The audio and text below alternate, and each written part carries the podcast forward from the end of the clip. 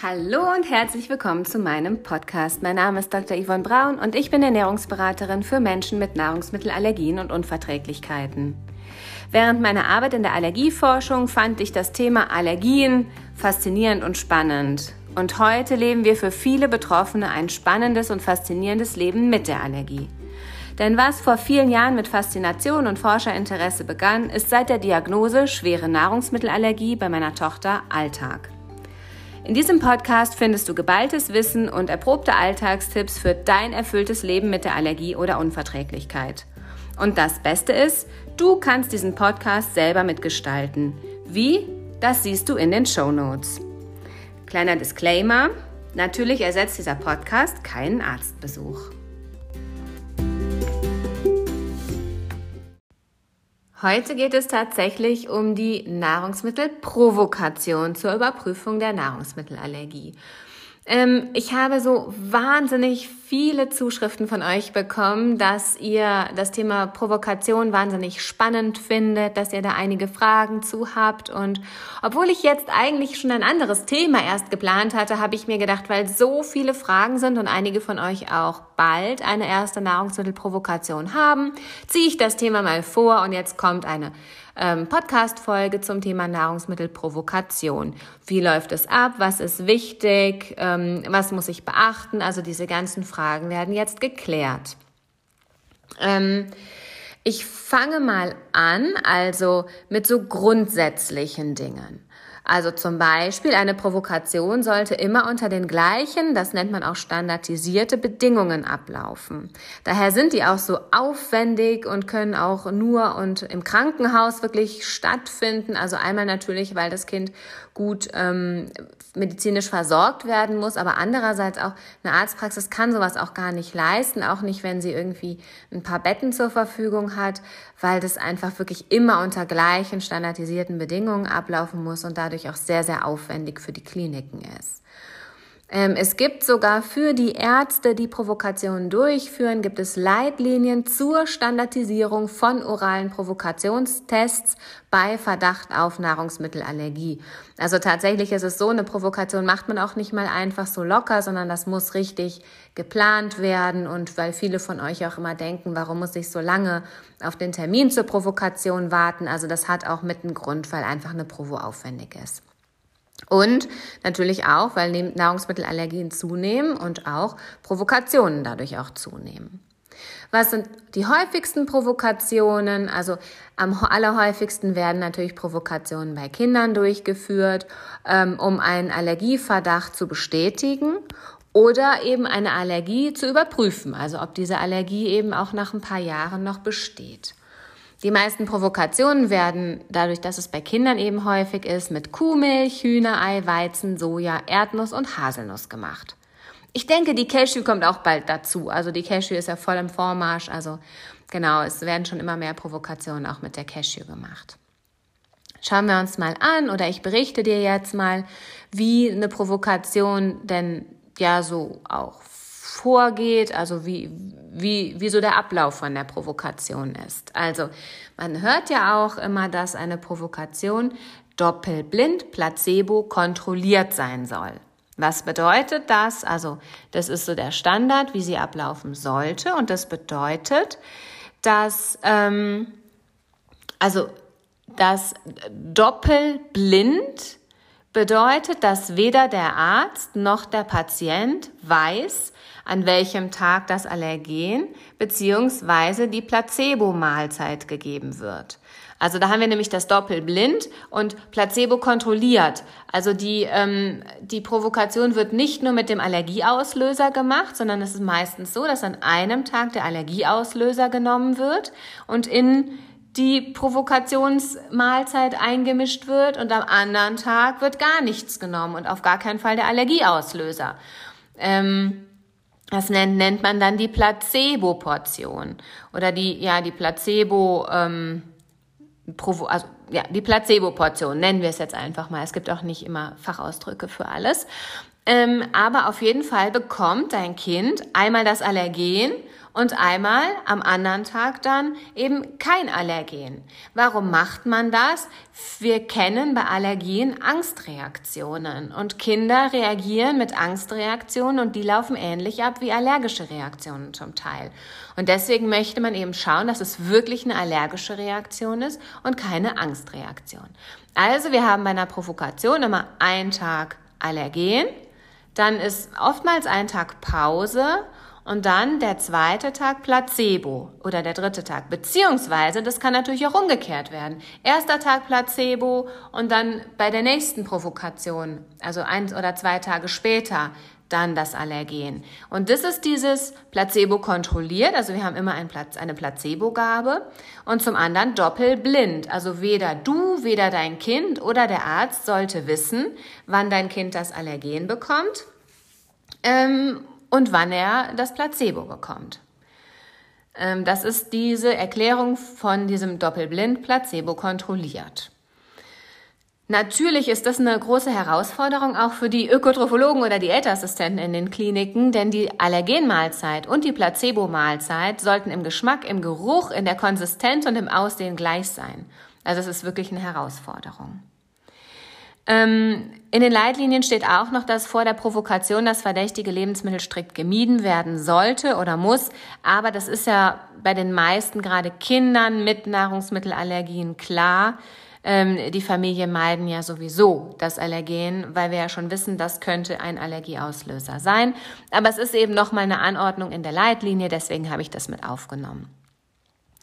Am Tag von der Provokation wird die Provokation dann in der Regel am Vormittag nach einem leichten Frühstück begonnen. Ähm, es wird in den meisten Kliniken leichtes Frühstück gegeben, weil die Provokation über mehrere Stunden dauert und auch mit sehr kleinen Portionen beginnt. Also am Anfang bekommt ein Kind nur ein Tröpfchen von der Mahlzeit, also ganz, ganz wenig. Das erkläre ich aber gleich auch nochmal und dann werden es auch größere Portionen.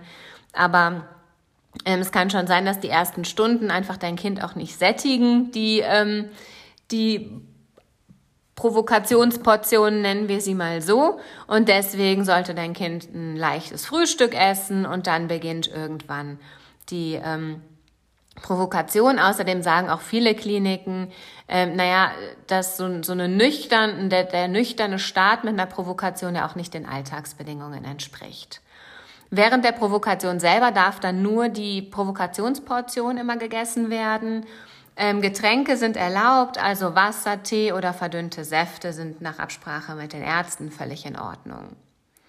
So, wir wissen ja dann oder wir hören dann immer, dass das Allergen dann in titrierten Mengen gegeben wird in den ähm, Provokationsportionen. Also das bedeutet, dass dein Kind ähm, meistens sind es sieben Portionen ähm, an dem Tag sozusagen mit Allergen oder mit Placebo zu essen bekommt. Ähm, und zwar sind es langsam aufsteigende Dosierungen. Also am Anfang bekommt dein Kind wirklich Minimalstmengen an Allergen, die dann immer höher werden.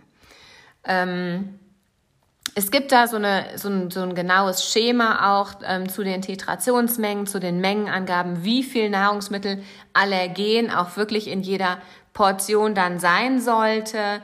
Das äh, habe ich jetzt aber hier nicht mit aufgenommen. Das wird dann einfach auch zu lang. Wie gesagt, es sind auf jeden Fall immer sieben Portionen, die dein Kind dann an dem Tag isst. Und meistens wird das Allergen dann so in einen Pudding, in Obstmus oder irgendwas, ja, eingemischt, ähm, die eben am Anfang von den Mengen her deutlich kleiner sind. Aber je mehr Allergen natürlich auch in der Portion unterkommen muss, desto größer werden die Portionen dann. Genau, und der zeitliche Abstand zwischen den einzelnen Titrationsstufen, also zwischen den einzelnen Portionen, beträgt ungefähr 30 Minuten. Also das ist so der, der Tag, der Provokationstag, den, den du dir vorstellen kannst. Dein Kind frühstückt und dann geht es los, dass dein Kind immer einzelne, sozusagen sieben Portionen am Tag mit dem Allergen bekommt und das Allergen sozusagen immer in aufsteigender Menge.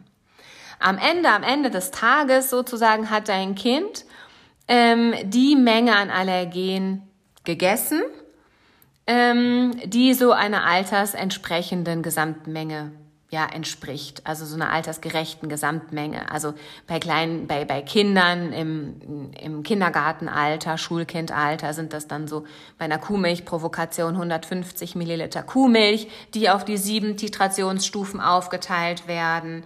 Insgesamt ein Hühnerei oder eine Handvoll Nüsse, also eine Kinderhandvoll Nüsse oder Erdnüsse. Also wenn du dich fragst, wie viel hat dein Kind am Ende, wenn es so eine ganze Provokation ähm, mitgemacht hat, symptomlos, wie viel hat es denn dann überhaupt gegessen? Also es ist ungefähr so eine Portion. Und es kommt ja vor, ne, dass es im Rahmen von diesen titrierten Provokationen keine Reaktion gibt.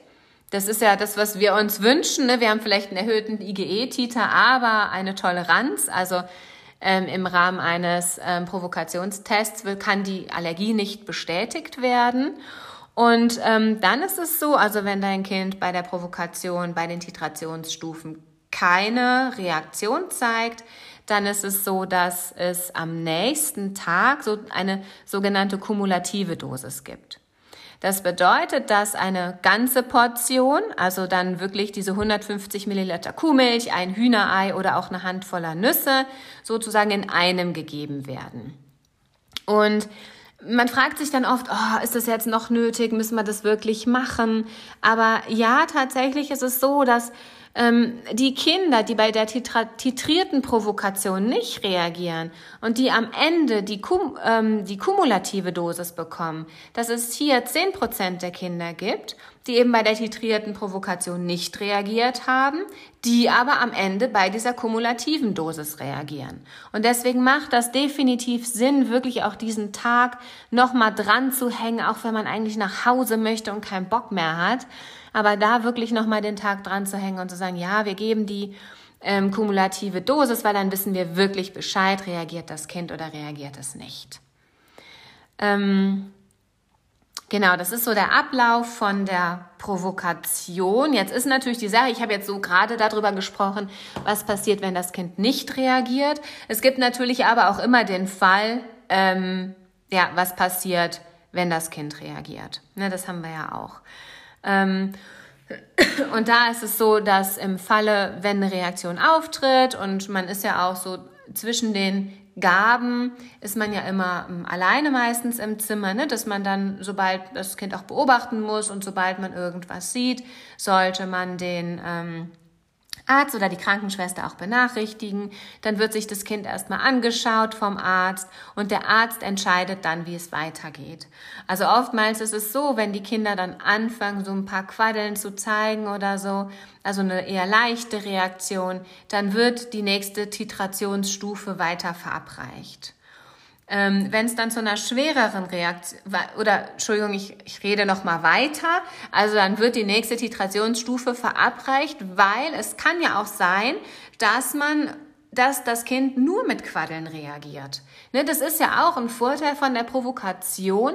Ich sehe, ob mein Kind in diesem geschützten Rahmen bei dieser einen Einnahme des Allergens mit einer Anaphylaxie reagiert oder vielleicht auch nur mit Quaddeln.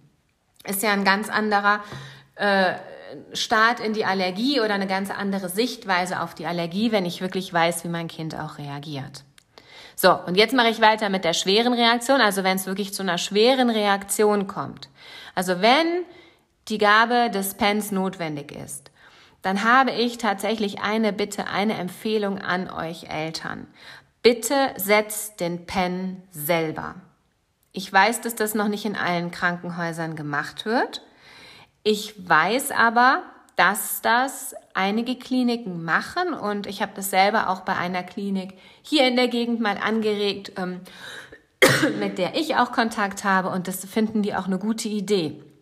Weil besser als unter diesen Bedingungen, unter Anleitung des Arztes, kannst du nicht lernen, den Pen einzusetzen. Auch wenn das für uns Eltern natürlich eine Überwindung ist. Wenn man wirklich froh ist. Ja, ich sitze daneben, ich habe vielleicht mein Kind im Arm, aber der Arzt kümmert sich um alles Medizinische.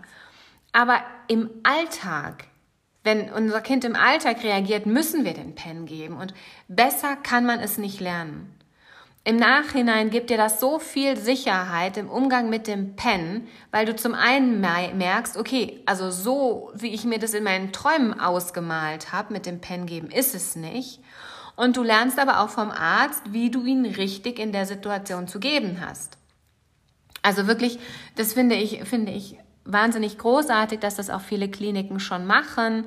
Ähm, ich würde das im Vorgespräch ansprechen, dass ich sagen würde, also wenn es zu einer allergischen Reaktion kommt, ähm, in der der, der Adrenalinpen notwendig ist, dürfte ich den als Mama dann selber geben. Ja, so würde ich das machen. Die Frage ist ja auch immer, bleibt man über Nacht im Krankenhaus? Das werde ich ganz oft gefragt. So, ja, aber wenn jetzt keine Reaktion war, bleibt man denn dann über Nacht im Krankenhaus? Ja, also in der Regel bleibst du über Nacht im Krankenhaus mit deinem Kind, weil ähm, es gibt ja ganz selten allergische Spätreaktionen. Und ähm, da möchte man natürlich, die können innerhalb von 12 oder 24 Stunden auftreten und da möchte man ja auch das Kind auf jeden Fall noch unter ärztlicher Kontrolle haben und schauen, ob vielleicht so ein seltener Fall bei deinem Kind vorkommt. Deswegen bleibt ihr in der Regel über Nacht, auch wenn jetzt keine Reaktion war. Und da sage ich das auch, ja, und das Kind bekommt auch einen Zugang bei der Provokation, weil einfach manchmal stärkere Medikamente notwendig sind und ähm, da kann man nicht erst einen Zugang bei der Reaktion legen, sondern der wird im Vorhinein gelegt. Deswegen brauchst du auch keine Angst haben. Es gibt auch so, es gibt natürlich, ich kann das auch so gut verstehen, ne, dass man als Mama auch so Sorge hat vor einer starken Reaktion des Kindes und dass die, die, die Ärzte dann selber nicht, nicht richtig helfen können oder so, aber doch tatsächlich, also auch weil dein Kind einen Zugang bekommt, ist es wirklich absolut bestens ärztlich versorgt, auch wenn es eine schwerere Reaktion ist. Genau. So, was empfehle ich noch? Also, ähm, ich empfehle immer, dich und auch dein Kind gut auf die Provokation vorzubereiten. Wir sind immer so wahnsinnig, also wir, wir sind ja immer vor solchen Terminen recht aufgeregt als Eltern. Ich bin da ja auch so ein Kandidat, der immer recht aufgeregt ist vor Terminen, weil ich immer nichts vergessen möchte zu fragen. Und deswegen bereite dich wirklich gut vor. Schreib dir die Fragen auf. Schreib dir die Fragen auf, die du hast im Fall von einer positiven Reaktion, aber auch im Fall von einer negativen Reaktion. Also von keiner Reaktion, von einer ausbleibenden Reaktion. Schreib dir alle Fragen auf ähm, weil im Kopf kannst du die in dem, in, an, an, im, bei der Provokation eh nicht alle dir merken. Und deswegen schreib dir das wirklich auf. Und ich würde auch immer dem Kind altersgerecht erklären, warum ihr die Provokation macht. Das Kind muss bei der Provokation mitmachen. Wir sind auf unsere Kinder da ganz klar angewiesen und das ist auch für die Kinder nicht einfach, denn die wissen, sie kriegen den Allergieauslöser, sie können sich vielleicht auch noch an die allergische Reaktion erinnern und die Sache ist auch, dass am Ende die Portionen deutlich größer werden. Und dann müssen die schon mal so einen halben Becher Pudding, der ihnen so überhaupt nicht mehr schmeckt, wo sie gar keinen Hunger mehr haben, den müssen die dann auch essen. Und da brauchen wir einfach unsere Kinder. Und ich bin wirklich in diesen sieben Jahren Allergie ähm, immer wahnsinnig gut damit gefahren, wenn ich der Milena ganz genau erklärt habe, was ihr Nutzen von der Provokation ist. Und das solltet ihr auch wirklich immer euren Kindern erklären. Und die Sache ist, dass ja sogar wir als Eltern manchmal nicht wissen, was ist, was, wer ist denn jetzt der Nutzen der Provokation? Also ich bin noch so ganz zufrieden und ähm, wir wohnen, wir leben in unserem Allergienest und warum muss ich denn jetzt unbedingt äh, die Provokation machen mit dem Kind? Bitte dann fragt nochmal den Arzt. Die können euch das wirklich nochmal gut erklären, die Ärzte. Dass erst ihr wisst, warum macht ihr die Provokation und das dann eben auch euren Kindern erklären könnt, weil wir, wie gesagt, wir sind auf die Kinder echt angewiesen und wir erwarten einiges von denen in der Provokation und deswegen bitte holt sie da echt in, ins Boot und erklärt ihnen, was der Vorteil der Kinder ist durch die Provokation. Und nicht nur, dass es, wenn es ähm, nicht reagiert bei der Provokation, vielleicht Haselnüsse essen kann, sondern da geht es ja wirklich darum, dass wir ein Lebensmittel weniger meiden müssen, dass man dadurch eine deutlich bessere Lebensqualität hat und dass immer die Gefahr besteht, dass wir viel zu viel meiden. Ähm, aus Vorsicht viel zu viel meiden und dass da die Lebensqualität wirklich runtergeht. Ähm, also das empfehle ich immer. Und ich empfehle dann auch wirklich sich auch nochmal für die Provo Provokation gut vorzubereiten. Also so ein, zwei Tage vorher wirklich ein paar gute Spielzeuge einzupacken, die das Kind gerade mag und wirklich von zu Hause mitzunehmen. Es gibt zwar das Spielzimmer auf der Station, aber das ist ja wirklich, also die Provokation, das ist ja echt so, so, so ein Unsicherheitstag auch für die Kinder, ne? die dann immer mal wieder in sich reinhorchen, je nach Alter, merke ich was, merke ich nichts. Und ähm, da haben die halt dann auch gerne so ihr eigenes Spielzeug, ihre eigenen Puzzle vielleicht, ihre eigenen Hörgeschichten, lesen lieber ihre vertrauten Bücher und ähm, bleiben dann lieber da in dem Zimmer und ähm, ja, haben dann so ihr vertrautes ihre vertrauten Sachen einfach bei sich, weil es eben wirklich eine aufregende Situation ist. Das kannst aber auch du am besten bei deinem Kind einschätzen. Ich würde auch auf jeden Fall das Kuscheltier oder ein Kuschelkissen, eine Kuscheldecke für mein Kind einpacken, weil das einfach so schön beruhigt. Und ganz, ganz wichtig, immer, also packe immer Essen ein. Ich packe ja sowieso, also wir waren ja schon mehrfach mit unserer Tochter im Krankenhaus das hatte gar nicht immer mit der Allergie zu tun, aber tatsächlich ähm, haben wir in keinem Krankenhaus hier in unserem Umfeld, es waren, wir jetzt drei verschiedene schon durch, äh, kein allergiegeeignetes Essen bekommen. Also wir mussten tatsächlich unsere Tochter hier selber versorgen im Krankenhaus. Und auch, ähm, und auch, äh, so, Entschuldigung, jetzt musste ich tatsächlich gerade unterbrechen. Ich weiß gar nicht, ob du es mitge mitbekommen hast, aber meine Podcasts sind tatsächlich ungeschnitten und real life und ich nehme den Podcast mittags gerade für dich auf. Meine Kleine ist gerade von der Schule gekommen und hat hier gegen die Fensterscheiben geballert. Deswegen war ich kurz ein bisschen abgelenkt, aber es ging darum, um das Essen, das allergiegeeignete Essen. Also nimm das auf jeden Fall mit. Ähm, auch Krankenhäuser, die Provokationen durchführen, können nicht immer allergiegeeignetes Essen zur Verfügung stellen. Ähm, die andere Sache ist aber auch, dass Kinder nach Provokationen und vor allem auch nach der Gabe des Adrenalinpens echt großen Hunger haben. Also der scheint wohl echt Hunger zu machen. Und nach der Gabe des Pens geht's den Kindern ja nach, keine Ahnung, nach, einer, nach 20 Minuten, eine halbe Stunde, denen geht's wieder gut. Ja, die sind wieder fit. Viele von denen. Und das, dann haben die Hunger und da ist dann vielleicht keine Essenszeit, es ist gerade nichts zu essen da oder die Kinder mögen das Essen vielleicht nicht, was ihnen gerade vorgesetzt wird. Und deswegen pack auf jeden Fall Vorräte an Essen für dein Kind ein und für dich gleich mit. Pack wirklich ausreichend herzhafte und süße Snacks ein.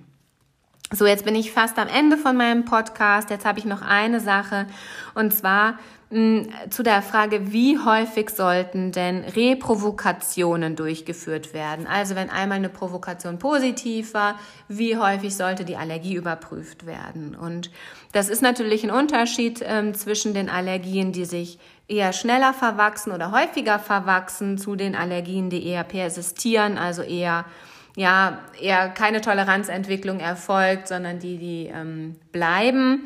Also bei der Kuhmilch ist es so, dass eine Provokation wieder nach einem Jahr durchgeführt werden sollte.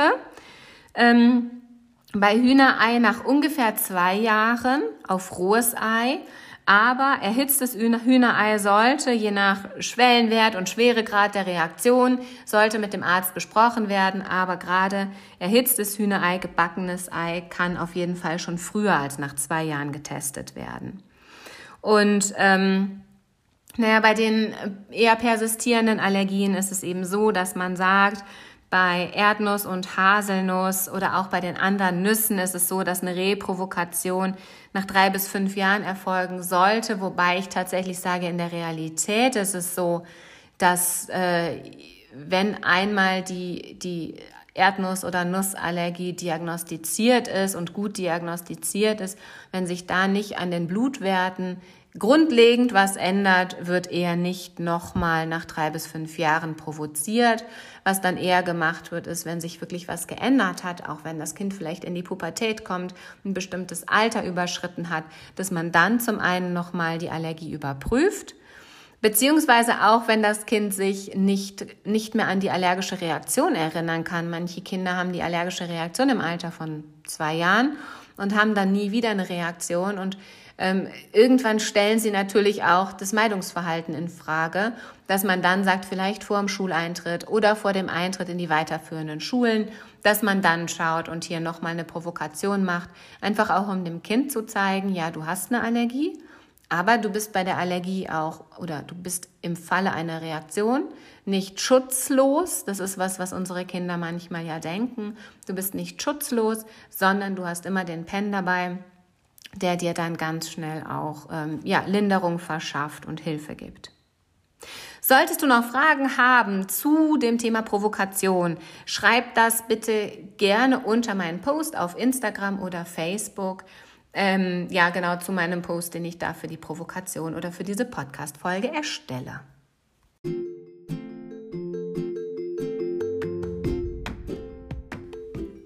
Vielen Dank, dass du bis zum Ende dabei geblieben bist und dir meine Podcast-Folge angehört hast. Jetzt sage ich dir auch nochmal, wie du den Podcast selber mitgestalten kannst.